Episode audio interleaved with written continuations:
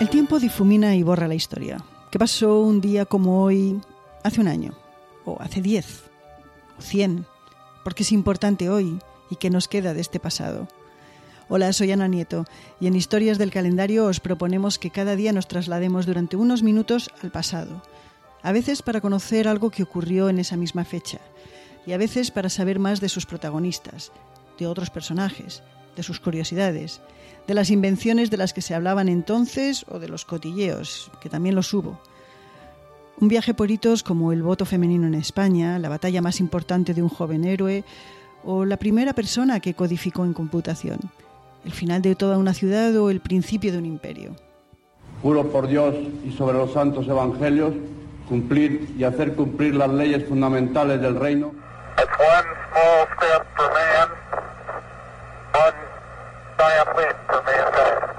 Habemos papam. A la ville de Barcelona. Estaremos con vosotros cinco días a la semana, de lunes a viernes, para acompañaros a echar una mirada hacia atrás antes de seguir adelante con vuestro día. Calendario de Historias es una producción de Audire Podcast. Escúchanos en tu aplicación favorita para podcast.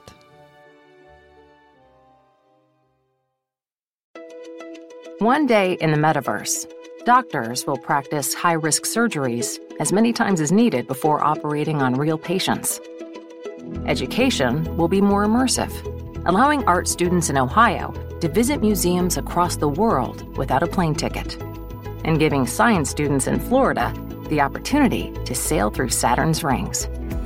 The metaverse will also transform workplace training Imagine a world where engineers can disassemble and reassemble engines thousands of times without wasting materials, or where aspiring city planners can build hundreds of cities before a single real building is ever constructed. The metaverse may be virtual, but the impact will be real. Learn more about what Meta is building for the metaverse at meta.com slash metaverse impact.